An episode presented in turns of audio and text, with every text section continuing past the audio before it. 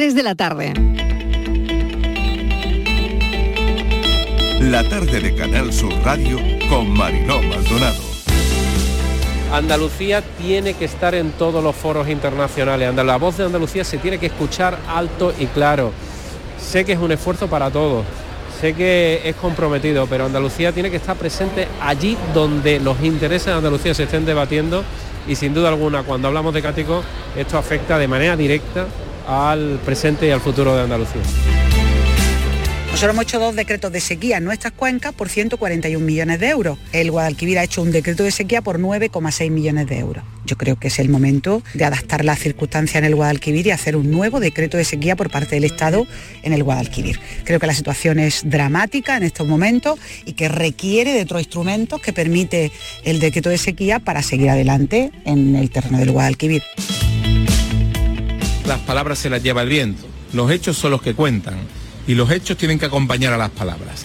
Si de verdad el presidente Lambán dice que está en contra de los anuncios que ha hecho el presidente Sánchez de eliminación del delito de sedición, tiene que demostrarlo con hechos. El movimiento se demuestra andando. ¿Cómo? Él es el presidente del partido también, secretario general del Partido Socialista de Aragón, por tanto tiene que dar instrucciones en esta tierra para que voten en coherencia con lo que ha dicho el secretario general. Cuestión de eh, malversación, mire, el gobierno no puede eh, pronunciarse en torno a futuribles. No conocemos eh, el texto, si es que lo va a haber, de esas futuras enmiendas, si es que las va a haber, y por tanto me permitirán ustedes que no me manifieste sobre futuribles. Los carburantes que han duplicado precio y la electricidad que sobre todo a la distribución comercial al tener que tener conectados los eh, equipos de refrigeración de fresco y de congelado 24 horas al día y 365 días al año, pues está teniendo un impacto muy, muy elevado. En este momento se está investigando si este grupo de chicas jóvenes, ¿no? que son las que llevan a cabo esa agresión, fue algo de manera puntual o si también ha habido otros episodios parecidos y estén actuando de alguna forma o manera, eh, lo hayan hecho en otra ocasión o incluso con la misma víctima que ahora nos ocupa espectáculo de caballos de purada española con artistas de muchos sitios, vienen franceses, vienen volteadores especialistas, vienen caballos en libertad con Santi Serra, tenemos eh, números muy eh, de nuestra tierra como son la vaquera y, competiciones deportivas también que se hacen durante el espectáculo, enganches, en fin, es eh, todo una, un espectro magnífico para que todo el mundo disfrute con un espectáculo que es maravilloso espero que me queden años de carrera, claro, pero está muy bien que en el camino, pues bueno, pues que estos premios que además yo, bueno, o reconocimiento más que premio, además viene de bueno, de Canal Sur que ha producido muchas, ha coproducido muchas de mis pelis, que bueno, claramente uno de los motores del audiovisual en, en Andalucía. Entonces, nada, encantado de la vida, la verdad.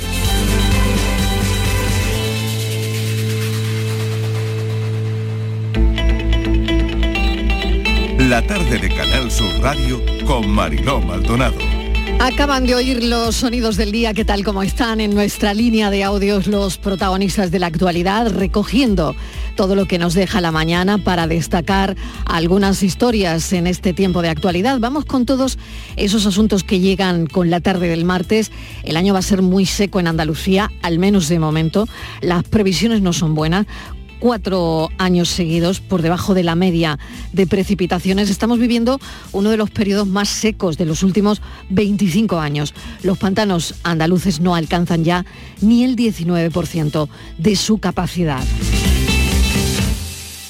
Noticia de hace unos minutos, la Audiencia Provincial de Sevilla ordena el ingreso en prisión de Griñán y del resto de condenados por el caso ERE, sin esperar a que se tramite el indulto. Resuelve así la audiencia la petición de la Fiscalía Anticorrupción y ordena la ejecución inmediata de la sentencia de la pieza política de los ERES, antes incluso de que el Supremo resuelva los incidentes de nulidad. Esta mañana Chávez y Griñán recogían la notificación de la condena de inhabilitación. Los transportistas, seguro que hasta ahora lo saben ya, suspenden el paro por la nula repercusión. Es otra de las noticias del día. El presidente de la Junta de Andalucía, Juan Moreno, participa desde este martes en la vigésimo séptima conferencia de las Naciones Unidas sobre el cambio climático en Egipto.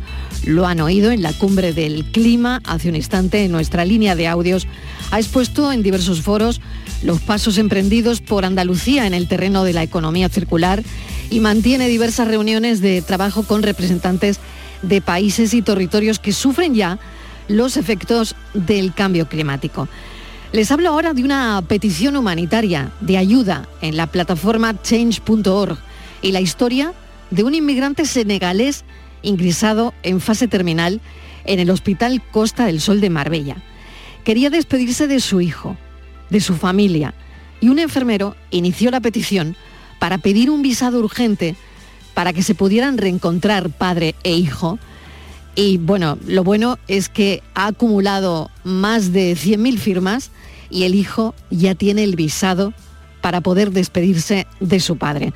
Así que hablaremos con las personas que han tenido esta iniciativa dentro de un instante.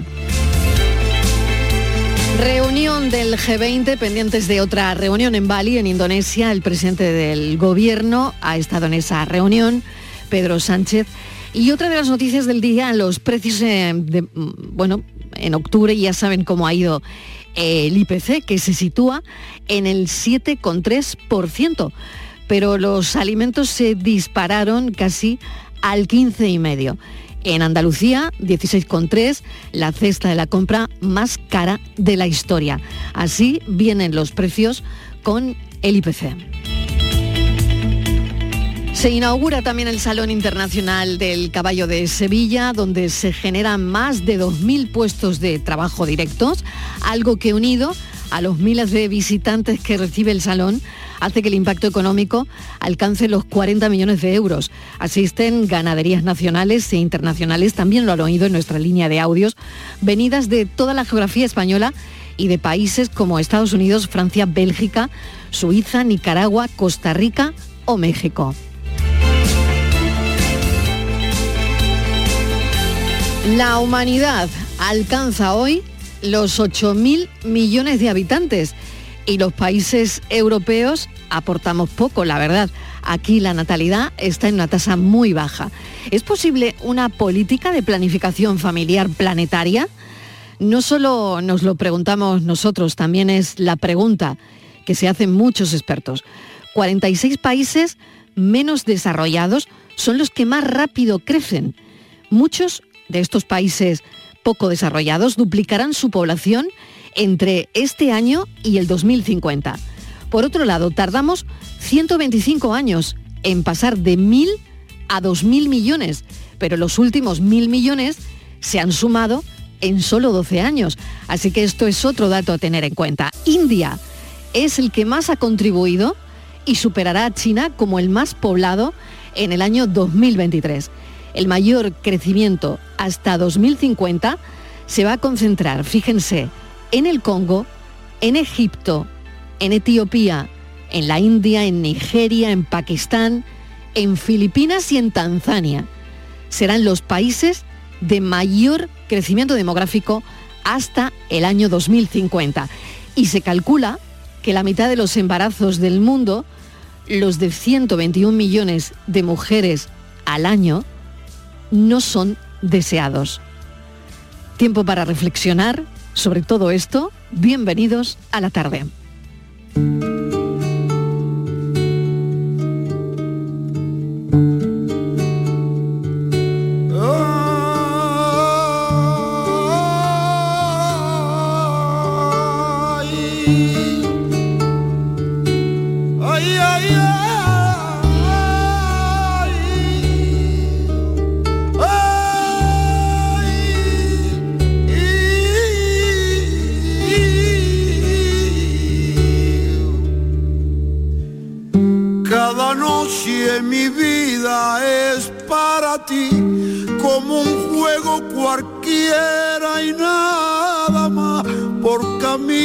Tormenta en el alma tu frialdad. Yo quisiera saber si tu alma es igual a la de cualquier mujer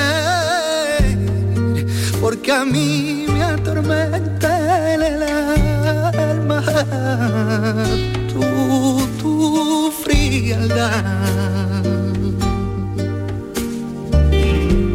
Y sueño, sueño con gran pasión, que vive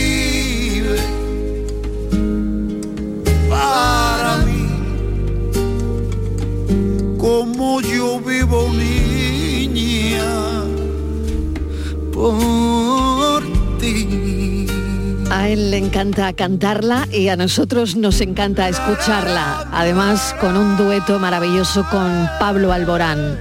Tu frialdad. José Merced.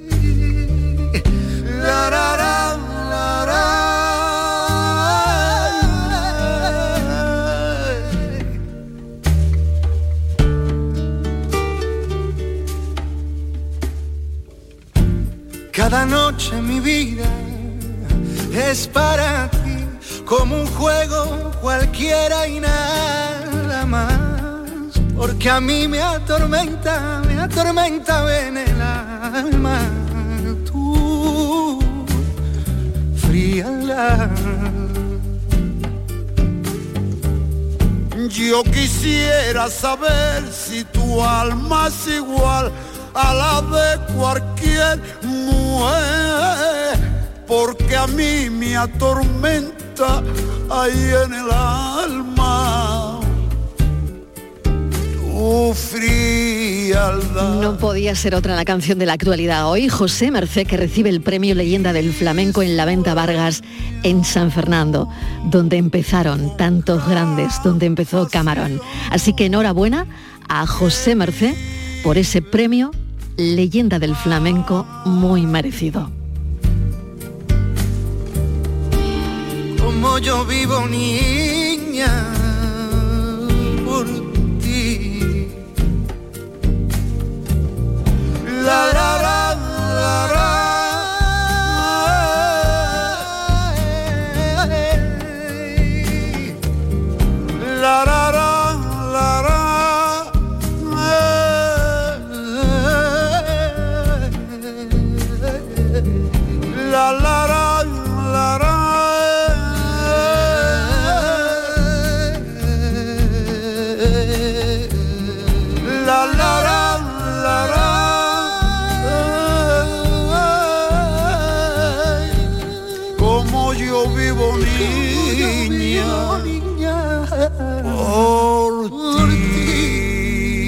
Maravillosa versión.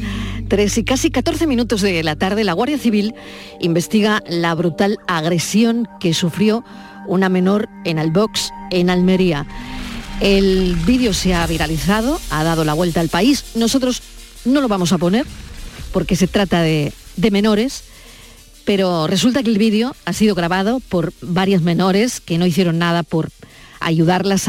se aprecia, ¿no? Como hasta seis jóvenes la golpean mientras la víctima, otra menor, trata de defenderse tirada en el suelo. Con esto nos hemos almorzado hoy y la Guardia Civil, como les decía, está investigando esta brutal, brutalísima agresión. Mesa de redacción de la tarde, Estíbaliz Martínez, bienvenida. Hola Mariló, ¿qué tal? Muy buenas tardes. Sí, eh, un suceso que nos ha conmocionado a todos, Mariló. Eh, seis niñas de 13 y de 14 años acorralaron a otra menor. Fue en el Parque Fojó de la localidad almeriense de Albox y le dieron una brutal paliza. Patadas, por lo que hemos visto en el vídeo, tirones de pelo, golpes en la espalda sin cesar. Un ataque que ha dejado Mariló a todo el mundo y por supuesto a un pueblo, ¿no? Y a unos padres eh, también pues indignados y sobre todo unos padres que ahora mismo están luchando porque se haga justicia con, con su hija. Como decías, la agresión eh, fue grabada en vídeo en vídeo que circulaba poco después por las redes sociales. Estos vídeos fueron grabados por menores que por otro lado, mientras grababan, no hicieron nada por interceder en la pelea. Eh, como te decía, pues se ven estos vídeos como estas seis menores golpean a otra menor, ¿no? Mientras que la víctima trataba de defenderse tirada en el suelo. Los hechos ya han sido denunciados a la Guardia Civil Y eh, ocurrió el pasado jueves, Mariló, era 10 de noviembre, y esto ha levantado ampollas. Y más allá de la investigación que mantiene abierta la Guardia Civil tras la denuncia interpuesta en las redes sociales, Mariló, han seguido siendo aún un campo de batalla entre las partes implicadas. Después de lo trágico ¿no? de, ver este vídeo, pues después ha sido en Facebook donde la tensión ha continuado. Algunas madres de alguna de las agresoras justificaban las actuaciones de su hija. Una en concreto dice en el Facebook, abro comillas, pensad lo que queráis, a mi hija le pegaron y ella se defendió, dice esta madre. Su comentario ha caído como una bomba en este pueblo de poco más de 11.000 habitantes que sigue consternado por esta agresión y bueno, y por supuesto recriminar totalmente su actitud, ¿no? Eh, mientras tanto, Marilo, y más allá de todos los cruces de acusaciones entre madres de las menores, el alcalde del municipio, Francisco Torrecillas, también ha señalado que están indignados y que no hay derecho a que adolescentes pues, se comporten de esta manera. También el alcalde Mariló, a través de las redes sociales, ha dicho que el instituto en el que reciben clase las menores ya ha tomado medidas más allá de la investigación que mantiene abierta la Benemérita. Y de esto vamos a intentar hablar en unos minutos con, con, la madre. Muy bien, vamos a tratar de contactar con la madre de la menor agredida, lo estamos intentando, pero les hablaba al principio de una petición humanitaria de ayuda en la plataforma change.org y la historia de un inmigrante senegalés con una enfermedad muy, muy grave ingresado en el Hospital Costa del Sol de Marbella en fase terminal. Este hombre se quería despedir de su familia, como es lógico. Se quería despedir de su hijo. Pero, bueno, pues era una tramitación muy complicada. Tanto que al final tuvieron que acudir a esta plataforma para que de alguna manera pues escuchase esta petición, Estivalis. Sí, Marilo, ha sido un trabajo, bueno, sabemos lo que es la burocracia, a veces es muy complicada, latosa y da muy pocos resultados. Este hombre tiene 60 años, como tú dices, es un senegalés, se llama eh, Ablaye Maboud, aproximadamente más o menos se dice así, y eso es lo que quería, ¿no? Cumplir ese último deseo. Tiene, pues le queda muy poquito de vida y se ha tenido que recurrir a esta petición de charles.org. Por desgracia, Mariló no le queda tiempo, el diagnóstico es muy grave, su corazón no aguantará más de dos o tres semanas como máximo, está en fase terminal y aquí no tiene nadie que le cuide, solo eh, él como cualquier otro que bueno pues tiene sus momentos mm, que puede hablar, puede pedir, está consciente, Solo pide quizá lo que todos desearíamos en nuestros últimos días de vida, no estar acompañado de su familia y poder mm, despedirse. Él vive solo en España y, como tú decías, tiene una enfermedad mm, rara, está muy delgado, lo hemos visto en fotos, pesa pues menos de 40 kilos, lleva recibiendo tratamiento médico mm, durante mucho tiempo, como unos 10 años, pero ahora la enfermedad ha progresado y, bueno, y los médicos pues ya ven que le queda poco tiempo de vida.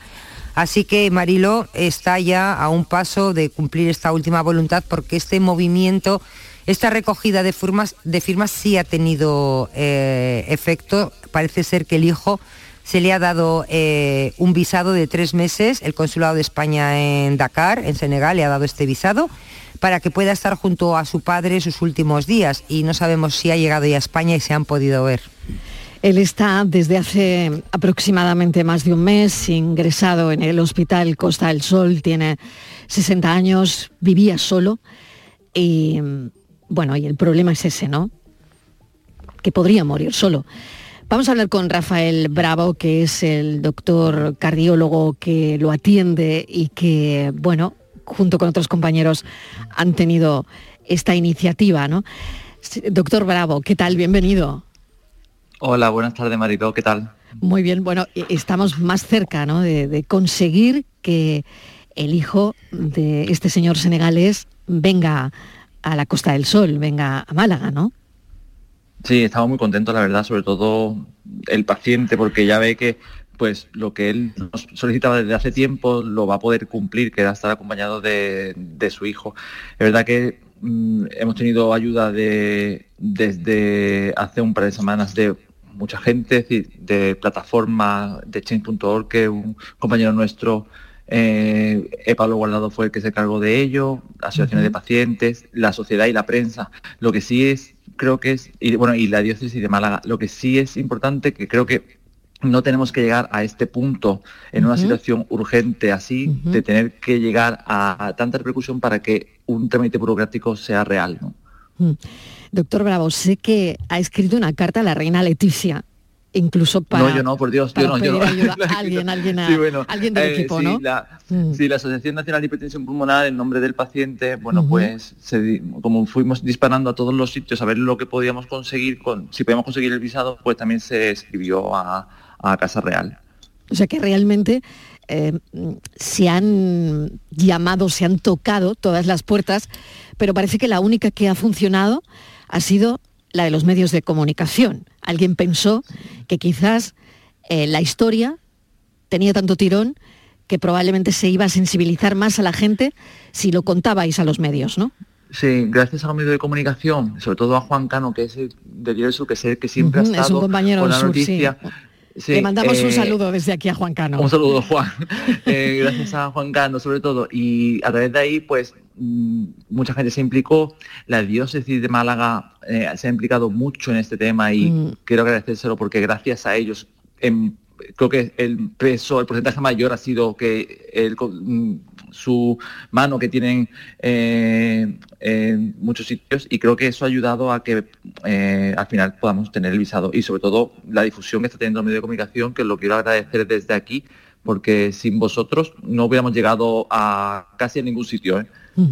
Pero doctor Bravo, yo voy a algo que decía y que tiene muchísima razón, que no hay que llegar hasta ese punto o hasta este punto, mejor dicho, para que un ciudadano que no sé cuánto tiempo llevaría viviendo en nuestro país, pero que vive solo y que se encuentra en una situación así, no se le extienda un visado a un familiar para que no muera solo, porque fíjese, ¿no? Lo que hemos vivido con la pandemia de morir solos, sabemos un montón.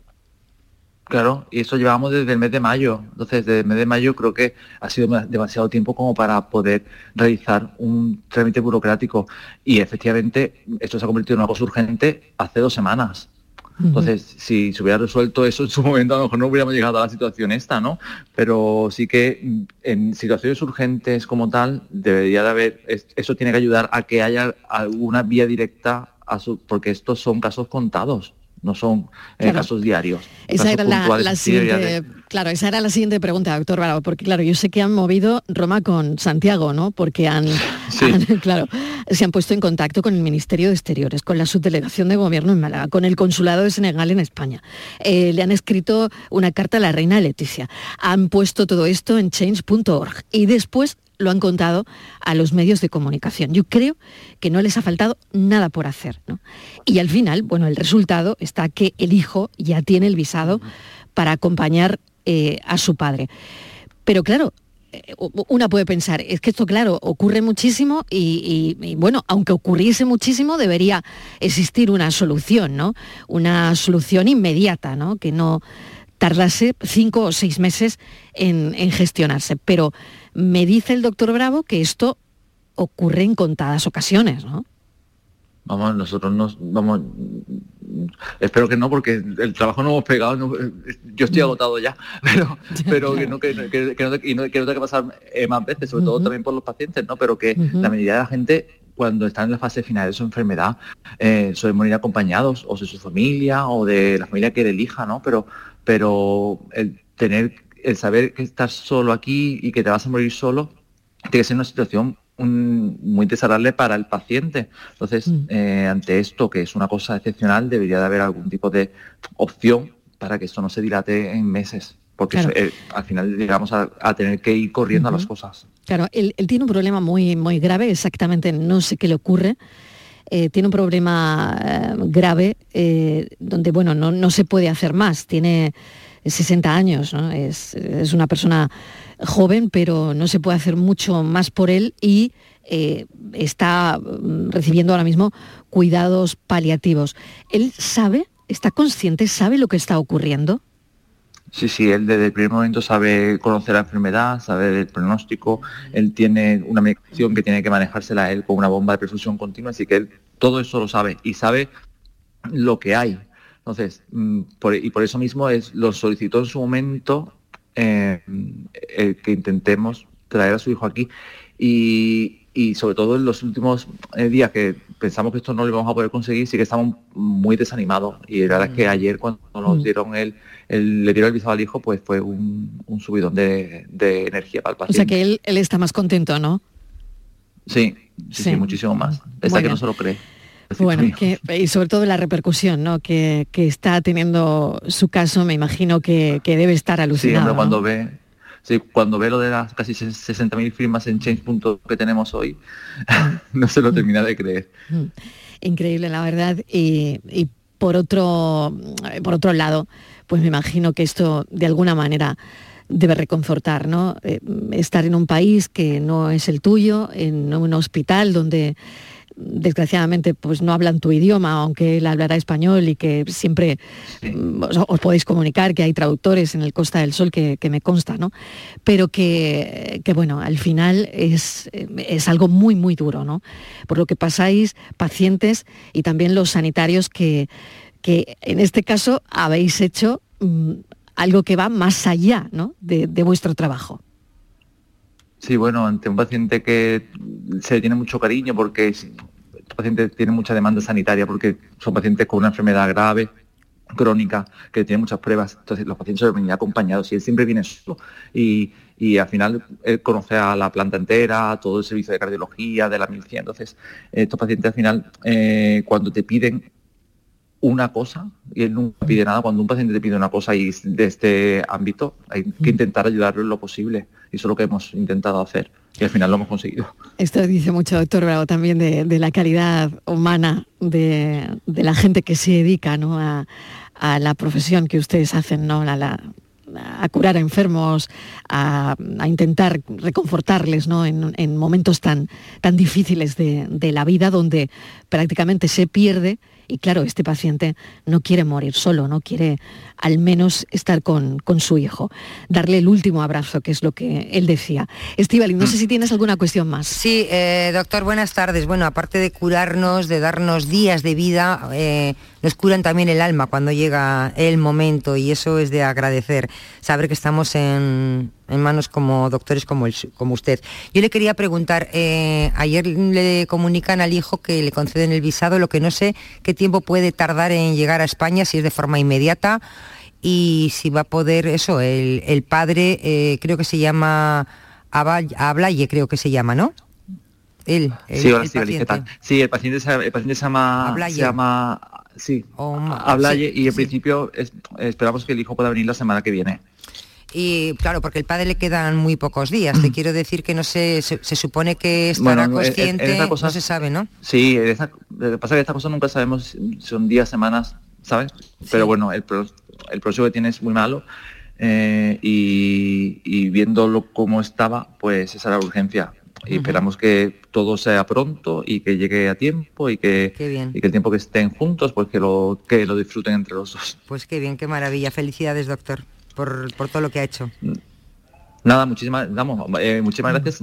Que aquí no soy solo yo, hay mucha gente Ya, también ya. detrás. Bueno, usted es el Eh, portavoz pero- ahora, Y, vosotros, y vosotros, ya, ya, ya. Y vosotros también, ¿eh? Que sin vosotros a, a lo mejor no hubiéramos conseguido esto, ¿eh? Claro, fíjese, ¿no? Cuando mm, nos organizamos, ¿no? Para cosas como esta mm, y que al final salen bien, son cosas que te hacen pensar mucho, doctor Bravo, ¿no? Porque fíjese, ha sido la gente, ¿no? En, el portal, en change.org, casi 60.000 personas, ¿no? Que han dado su apoyo a esta historia y a Blaye, ¿no? Y por otro lado también el personal del hospital, todos los sanitarios y los medios de comunicación, ¿no? Así que, bueno, una combinación perfecta para que al final este hombre pueda abrazar a su hijo y cumplir su última voluntad. Doctor Bravo, mil gracias, de verdad. Un saludo. Muchísimas gracias a vosotros, un saludo. Buenas tardes. Casi las tres y media de la tarde y vamos ahora con la foto del día. No sin antes recordar, recordar que, eh, imagínense, la persona que nazca hoy, la humanidad alcanza hoy los 8.000 millones de habitantes. Así que 8.001, la persona que esté naciendo en este, en este momento, ¿no? Eh, recordar que la humanidad alcanza hoy 8.000 millones de habitantes y que los países europeos, aunque aportamos poquito, mm, porque aquí la natalidad está en una tasa muy baja, la verdad es que lo que se pregunta es si es posible una política de planificación familiar planetaria para no agotar los recursos, ¿no? La verdad es que es la pregunta que nos hacemos, pero le damos también la enhorabuena a esas personas que, personitas, que estén naciendo ahora mismo, porque hoy la humanidad alcanza los 8.000 millones de habitantes. La tarde de Canal Sur Radio con Mariló Maldonado. También en nuestra app y en canalsur.es. ¡Ea! Ya está ahí el niño del vecino con la pelotita. ¿Pero qué dices, Yuyu? Si ese niño es un figura, ese va a ser un crack. ¡Un crack! La que es una crack es mi mujer, que llamó a Hogar Solar. Pusimos las placas solares y ahorramos tela en la factura de la luz. Vaya pelotazo, ¿no? Pelotazo le daba yo al padre del niño. Llama al 955 31 80 80. Hogar Solar, la luz que te ayuda a ahorrar. Mano de santo limpia la ropa, mano de santo limpiar salón, mano de santo y en la cocina, en el coche, en el watercloak, mano de santo para el hotel, mano de santo para el taller, mano de santo te cuida, mano de santo te alegra la vida, mano de santo, mano de santo, ponte a bailar y no limpies tanto, mano de santo, mano de santo, ponte a bailar y no limpies tanto. Seguramente el mejor desengrasante del mundo. Pruébalo. Los viernes te abren la puerta al fin de semana. Te dan las cenitas con amigos y el reloj sin alarma. Los viernes te dan muchas cosas, sí. Pero este, este puede darte mucho más. Con el nuevo cuponazo de la 11 podrás ganar 6 millones de euros y ahora también más de 400.000 nuevos premios. Y además si entras en cuponespecial.es podrás conseguir cientos de tarjetas regalo. Cuponazo Black Friday de la 11. Pídele más al viernes. Bases depositadas ante notario. A todos los que jugáis a la 11, bien jugado. Juega responsablemente y solo si eres mayor de edad. ¿Y tú? ¿Qué radio escuchas? El Club de los Primeros, Jesús Vigorra y todos los programas que tiene Canal Sur, los mejores. Yo estoy 24 horas con Canal Sur. Es la mejor cadena que se puede escuchar. Sobre todo los informativos me encantan porque me dicen cosas para estar alerta. Canal Sur Radio, la radio de Andalucía. Yo, escucho Canal Sur Radio.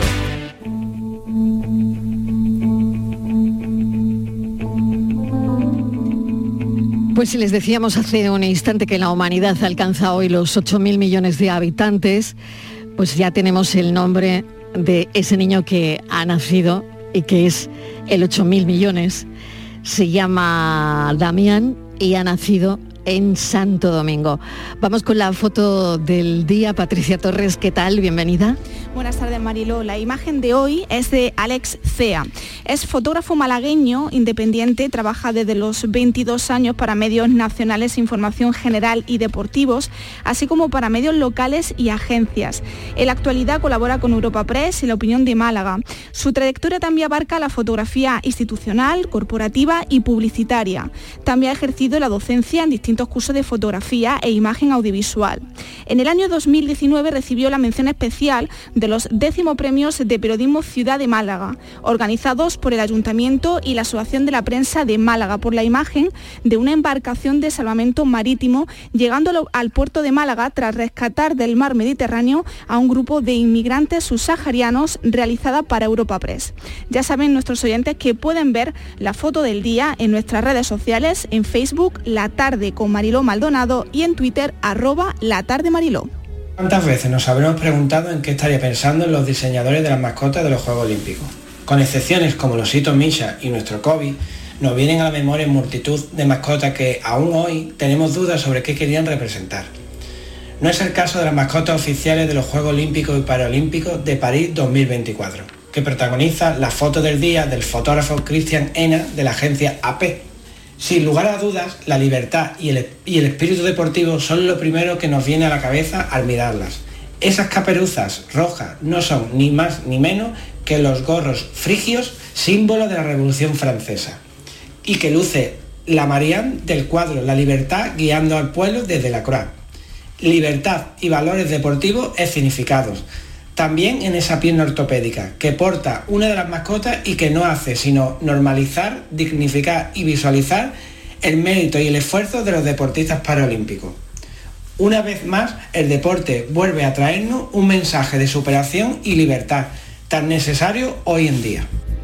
Mensaje de superación hoy en la elección de nuestro fotoperiodista que ha buscado su mejor imagen del día. La Guardia Civil ya saben que investiga la brutal agresión que sufrió una menor en Albox, en Almería. En los vídeos grabados por varias menores que parece que no hicieron nada por ayudarla, se aprecia cómo hasta seis menores la golpean mientras ella trata de defenderse tirada en el suelo. Bueno, esto ha conmocionado al pueblo y tenemos a su madre, Laila, está al teléfono. Laila, ¿qué tal? ahora, Bienvenida. Espera, Marilo, porque tiene... Hemos perdido eh, la no, comunicación. es que tiene un problema con el móvil, Ah. que lo tiene roto, y entonces la mujer eh, está Conecta súper- y desconecta está la- la- claro, agobiada la línea. porque dice que no sabe cuándo le llama, no ve la pantalla y la teníamos ahora mismo en antena, se acaba de cortar y nada, y siguen nuestros compañeros Tratando de intentando localizarla. localizarla. Dice que, que sí, que vamos, que están ahí intentando. Imagínate, para ella hoy es un día complicado y bueno, yo creo que, que la tenemos ya, va, va a ser cuestión de un segundo, Marilo, porque encima a la mujer se le ha complicado, dice que mm, nos va a dar otro, tel- otro teléfono porque el que tiene, aparte que se le corta la, se le corta la llamada y ya está, Marilo, ya que la tienes en antena. Laila, bienvenida. Hola. Hola, gracias por atendernos, Laila. ¿Cómo, ¿Cómo está su hija? Lo primero, ¿cómo estáis? Oh, aquí está un poquito nada más, no, no hay mucho. ¿Qué ha pasado Está en exactamente? la casa sin, sin salir, sin, sin nada, y yo también no podía salir ni nada, Laila, ¿por qué no pueden salir?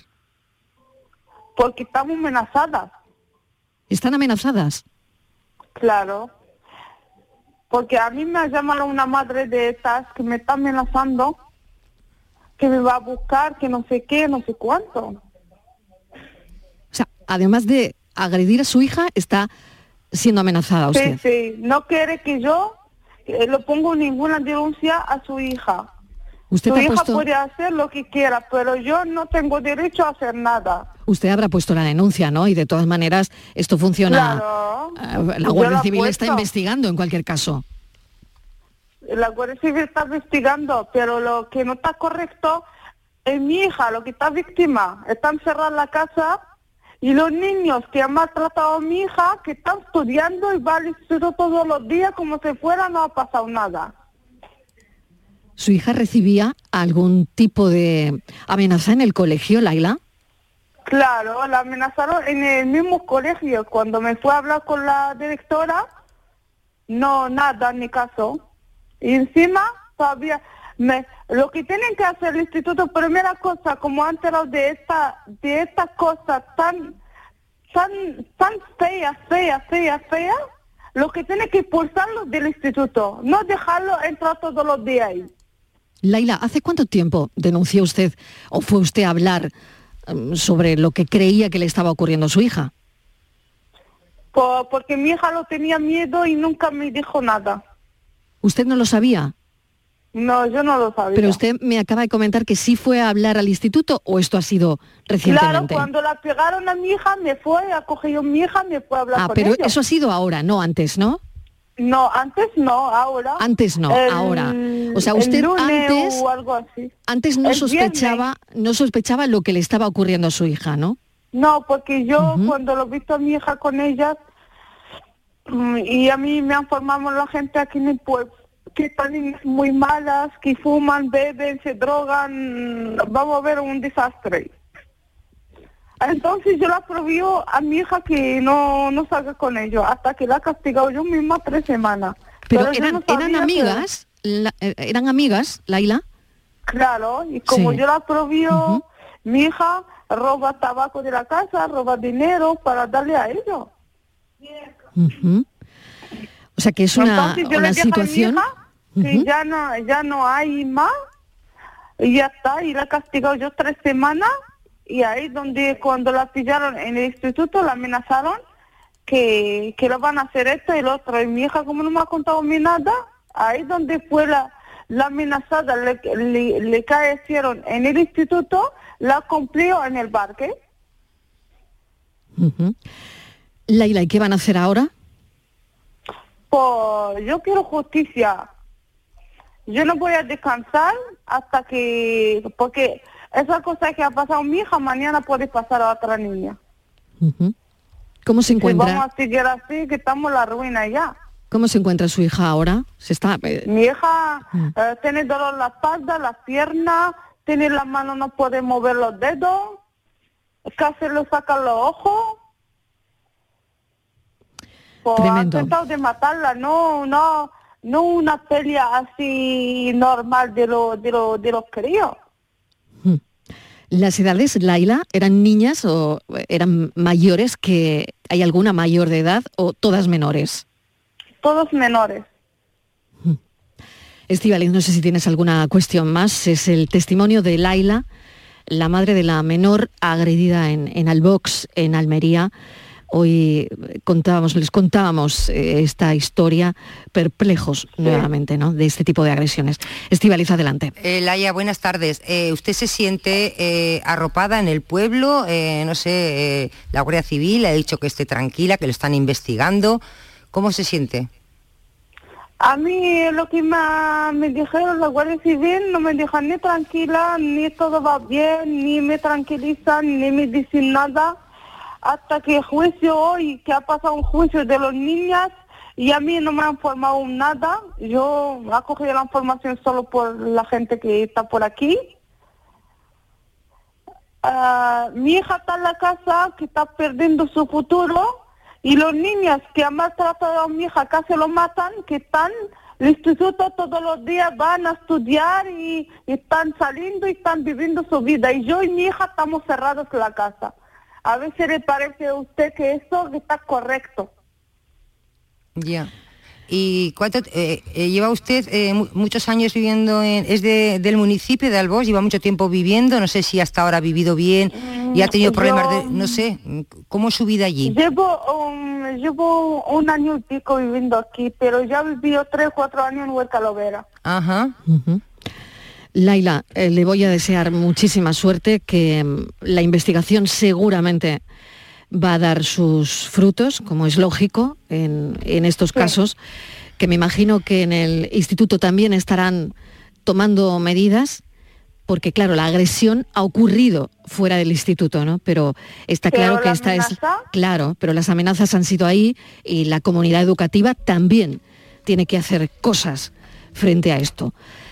Gracias Claro. y, y mucha A ti. suerte. Laila, suerte, dele un abrazo a su hija de nuestra parte. Venga, muchas gracias. Gracias. Hasta luego. Adiós, adiós. Hacemos una pequeña pausa, tomamos aire y seguimos. La tarde de Canal Sur Radio con Mariló Maldonado. También en nuestra app y en canalsur.es. Canal Sur Radio, Sevilla. ¿Buscas un espacio diferente para celebrar tus eventos? Nuestros barcos son el lugar de celebración ideal para bodas, cumpleaños y reuniones familiares. Sorprende a tus invitados con una experiencia inolvidable con Cruceros Torre del Oro.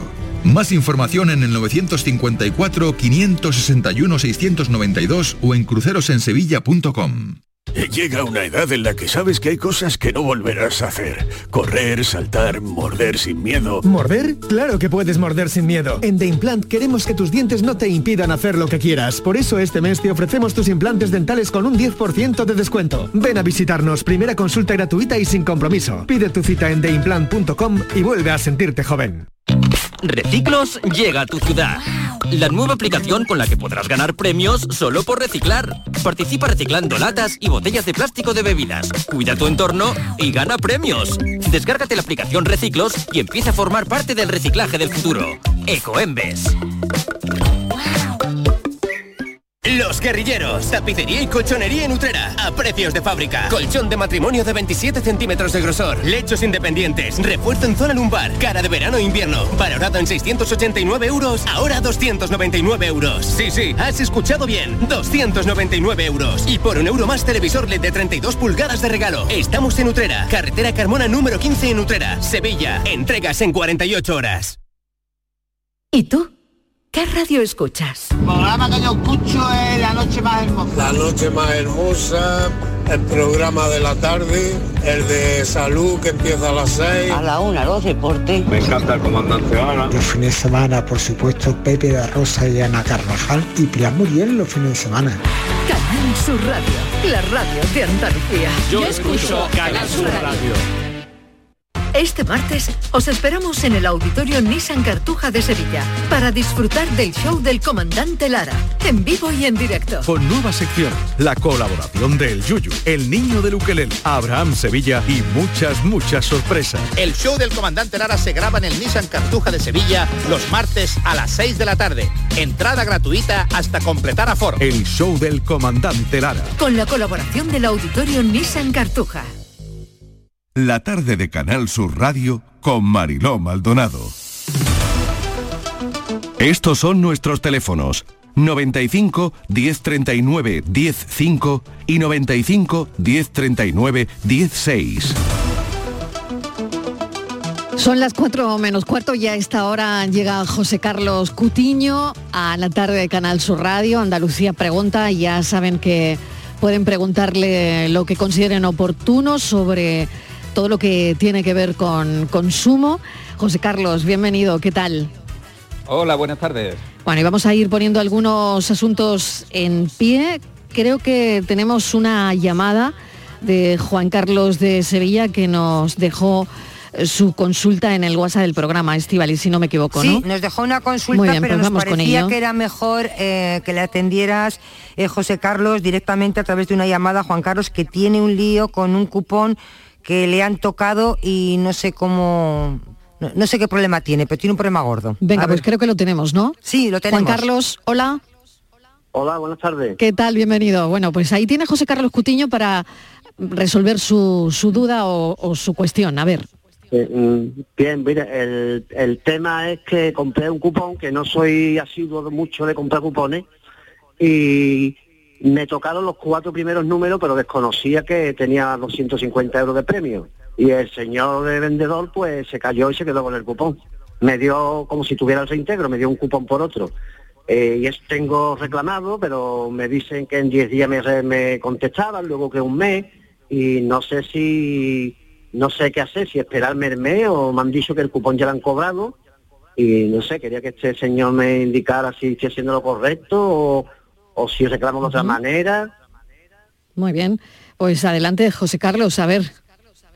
Bueno, pues evidentemente esto es una cuestión peliaguda, ¿no? Peliaguda en el sentido de que puede incluso, lo- lo- de lo que estamos hablando es incluso de una apropiación indebida, ¿no? De una figura delictiva con relevancia penal. Es decir, si, eh, si una persona se apropia sabiendo, eh, con, eh, mediando un engaño, eh, se apropia de ese boleto para hacerlo efectivo y cobrarlo ella, pues evidente puede estar mm, cometiendo un delito, por eso es importante que haya una investigación. ¿no? Entiendo que cuando presentas esa reclamación, imagino que esa reclamación la habrá formalizado eh, por escrito, ¿eh? Eh, que, que es por como se escrito, debe de hacer estas letra, cosas. De puño y letra en la calle Resolana, en la central de la 11 aquí en Sevilla, eh, con una foto del cupón que le hice, como me, como me faltó un número para el cupón entero, le hice una foto para enseñarle a la familia y amigos que me había dado mucho coraje, ¿no? que no me tocara. Y, y tengo una foto y además tengo audios de familiares que fueron los que me avisaron de que me había tocado y yo no lo sabía. Oye, que te ha tocado y está todo grabado en audio, ¿no? De, de WhatsApp. Claro, esto, esto es muy importante a nivel de prueba, ¿eh? porque estamos en un, en un terreno que es muy pantanoso en cuanto a la prueba, que en un momento dado se puede convertir, pues eso, en la palabra de uno frente a la palabra de, otro. Hay sí. que ver también cuál ha sido el cauce, 11 tendrá que eh, revisar a, a través de qué canal se ha cobrado ese cupón. Mm, Claro, estamos hablando de premios que no, que no se, eh, probablemente no se registren el cobrador si es a través de determinados canales porque no tiene tampoco relevancia tributaria. Son premios que están exentos de, de tributación por su cuantía, entonces no tienen el mismo control, el mismo seguimiento. Pero evidentemente ahí estás aportando una serie de elementos de prueba eh, que ponen de manifiesto que efectivamente has tenido ese cupón, que ese cupón de alguna manera ha sido tuyo. Existen una serie de, de elementos indiciarios y esos son los que deberían de servir a 11 para instruir un procedimiento de inspección y llegar a la conclusión pues que se tenga que llegar. Esto incluso puede ser denunciable lógicamente ante las fuerzas de, de seguridad del Estado. ¿eh? Sí. Entonces, pues, Eh, eh, eh, como por lo que digo de esa relevancia que puede tener penal, se debe de denunciar también incluso en comisaría para que quede constancia de efectivamente lo que ha sucedido Y ya digo, sobre todo basándose en determinados elementos indiciarios y de prueba que acrediten que efectivamente eh, no estás hablando por hablar, sino que existen una serie de, de cuestiones que pueden acreditar que efectivamente el cupón estuvo en tu poder, que fue tuyo Sí, y que sí, sí. si alguien lo ha cobrado, a ver quién lo ha cobrado, ¿no? Sí, lo han cobrado, lo han también cobrado. Me también- han, me han informado que lo han cobrado. La ONCE Sí, sí, ha no, informado que lo han cobrado. Quien, quien coge ese cupón no es para guardárselo en el bolsillo, tiene 30 Claro. días para cobrarlo, no, no tiene Claro, más, claro. ¿no? Claro. Y yo en ese sentido yo esperaría a ver cuál es el resultado de, Sí. de esa investigación. Mm, Lo tendría todo documentado ¿eh? en la presentación de, de la denuncia y llegado el caso incluso plantearse, valorar Sí. la, denuncia por vía eh, de- policial eh, para que, que se pueda completar esa instrucción que sin duda yo creo que debe de estar haciendo la ONCE. Haces bien en Vamos. denunciarlo Muy bien. evidentemente y que quede registro de todo ello. Pues nada, queda constancia de ello. Juan Carlos, ¿alguna cosa más? Pues no, nada, yo vamos, estoy seguro que este señor fue mala fe al, al ver que yo no, no sabía que tenía el premio, fue mala fe porque no pasó el cupón por el datáfono, que lo hubiera cantado que tenía el premio, no lo pasó, se cayó. ¿eh? O sea, que usted claro ha visto también adrede, ahí- Se cayó adrede, Ya, ya. se cayó Bueno, adrede para quedárselo, vamos. O por lo menos esa es la, la impresión que usted se lleva, ¿no? Sí, eso es la, vamos, Sí. es la impresión. Bueno, Juan Carlos, muchísimas gracias y nada, que haya suerte. vosotros. Gracias, A vosotros, un gracias, abrazo. gracias. Bueno, qué caso Adiós, tan tan adiós. interesante. No es el primero que vemos en el espacio de este tipo, ¿no? Y, y no, no son de los más frecuentes. Ahora sí que de lo- empezamos eh, con, claro, el, con el claro, lío de la ahora lotería de empezamos, Navidad, que lo claro, tenemos claro, a la claro. vuelta de la esquina. Exactamente. Eh, recordad que todos los años sacamos algunos consejos sobre cómo hacer todo el tema de participaciones, eh, billetes compartidos. Yo creo que tendremos tal, que volver a recordar, ¿eh? Son cuestiones complicadas. Tendremos que hacerlo. Sí, Sí, lo tendremos que volver a recordar. Porque, Es que hay muchísimas cosas. Claro, está en claro que... internet, pero tanto de, de la Exacto. 11 como de Que lotería. empieza ahora, además, ¿no? Claro. Bueno, Bueno, vamos con otro guarden asunto. mucho el boleto, guarden mucho y el de boleto. todas maneras Y no lo, lo- suelte. Sí, lo Está recordaremos Está bien más eso de fotografiarlo siempre, ¿eh? Es Ah, uno de sí, los o sea, lo de la foto siempre vale, ¿no? lotería. Sí, sí, tener, tener la fotografía para al menos tener un documento gráfico de, de haber tenido eh, un determinado boleto en nuestro poder. Muy bien. Por, por lo que luego pasa, oye, Claro. que, que no tiene que ser cosas como estas, sino que a veces se te queda en el bolsillo del pantalón ese que va derecho a la lavadora y hacemos un destrozo y, no sabemos cuánto, eh, cuánto dinero hemos lavado. ¿no? Mm. José Claro. Carlos, tenemos los datos de hoy de, de la inflación del IPC, ¿no? Y, y, bueno, la comida eh, está claro que es lo que más sube, desgraciadamente, ¿no? La, la cesta de, de la compra, ya hemos hablado por activa y por pasiva, ¿no? De, de los datos, ¿no? El dato, bueno, ha bajado algo, pero los alimentos, mm, el dato del IPC se dispara, ¿no? Eh, la cesta de la compra es la más cara de la historia, de eso hemos hablado en alguna ocasión. Nos vamos acercando al Black Friday, pero claro, con, eh, no sé, es que casi hablar del Black Friday con la cesta de la compra como la tenemos, ¿no?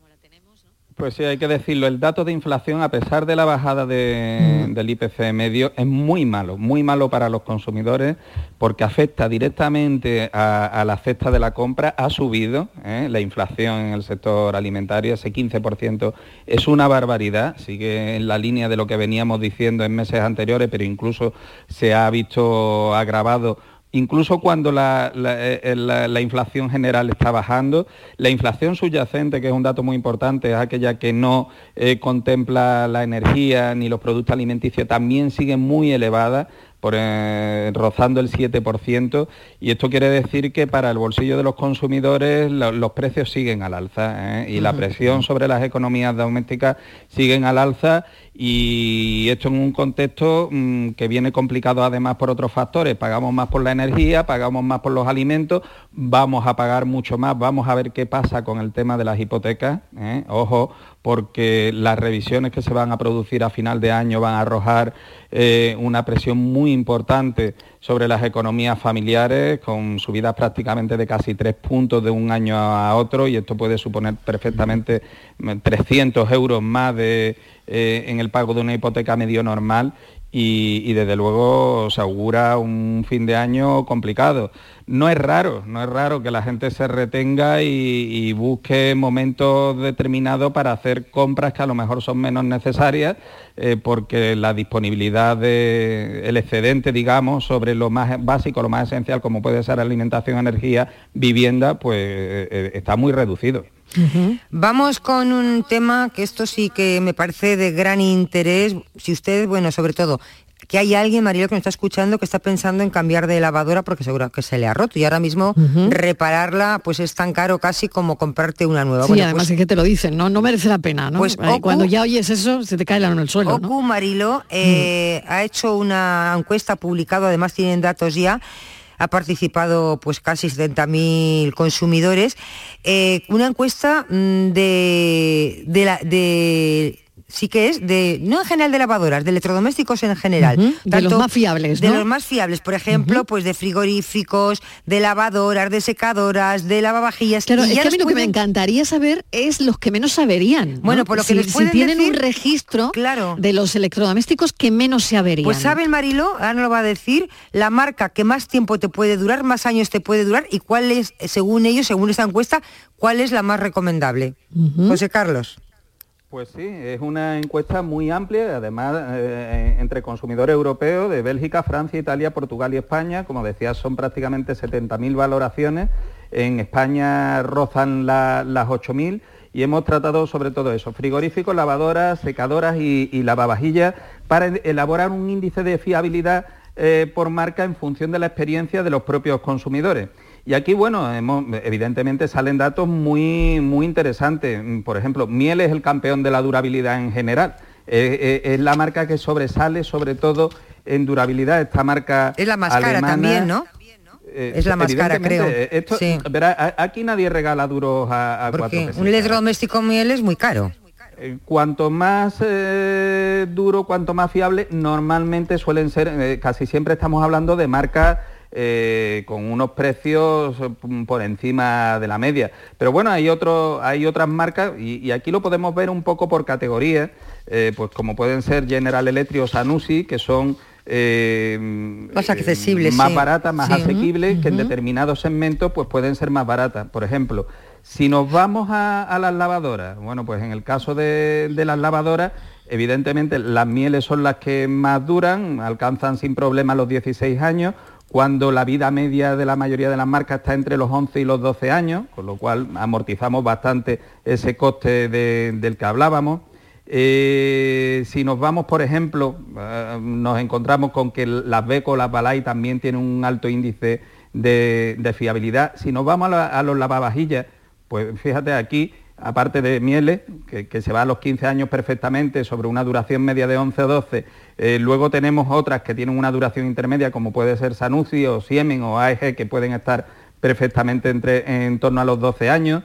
Es decir, realmente si vamos buscando cada categoría en lavavajilla, bueno, pues en lavavajilla tenemos General Electric con, eh, perdón, eh, en frigoríficos, si, si, nos vamos a los frigoríficos, si nos vamos a General Electric, tenemos mm, frigoríficos que duran 17 años, pero luego Sanusi o Miele están en los 14 años también, los Balay en 13 años, es decir, ahí podemos encontrar realmente mm, duraciones por encima de la media en distintas gamas de eh, de precio. Y por otro lado también, bueno, pues nos permite saber esas, eh, eh, estos datos que hemos obtenido, cuáles son las averías pues más habituales en cada, en cada gama de productos, ¿no? Claro que sí. Pues es, es interesante. Claro, es Hay muy un poco interesante. De todo, ¿eh? Desde muy caro hasta sí. más accesibles. Sí, bueno, y sobre todo yo, yo me, me encanta que hayáis hecho pues ese poco esa valoración ¿no? de, de cuáles son los que menos se averían, las marcas más fiables, porque es verdad que hoy día hay tantísimas marcas que, que bueno, que, que, vas y no sabes, ¿no? No sabes. La verdad es que estas que, que habéis dicho, ¿no? Estas tres marcas tienen ya tiempo, ¿no? Y, y yo creo que son marcas muy consolidadas en el mercado, ¿no?